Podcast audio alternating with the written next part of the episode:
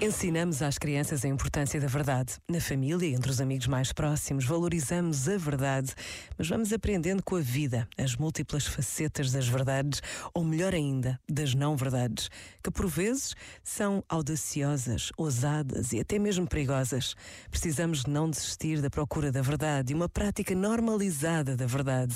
E nesta pausa de reflexão e oração, recordar as palavras de Jesus: Eu sou a verdade, traz uma nova dimensão às nossas nossas vidas. Pensa nisto e boa noite. Este momento está disponível em podcast no site e na app.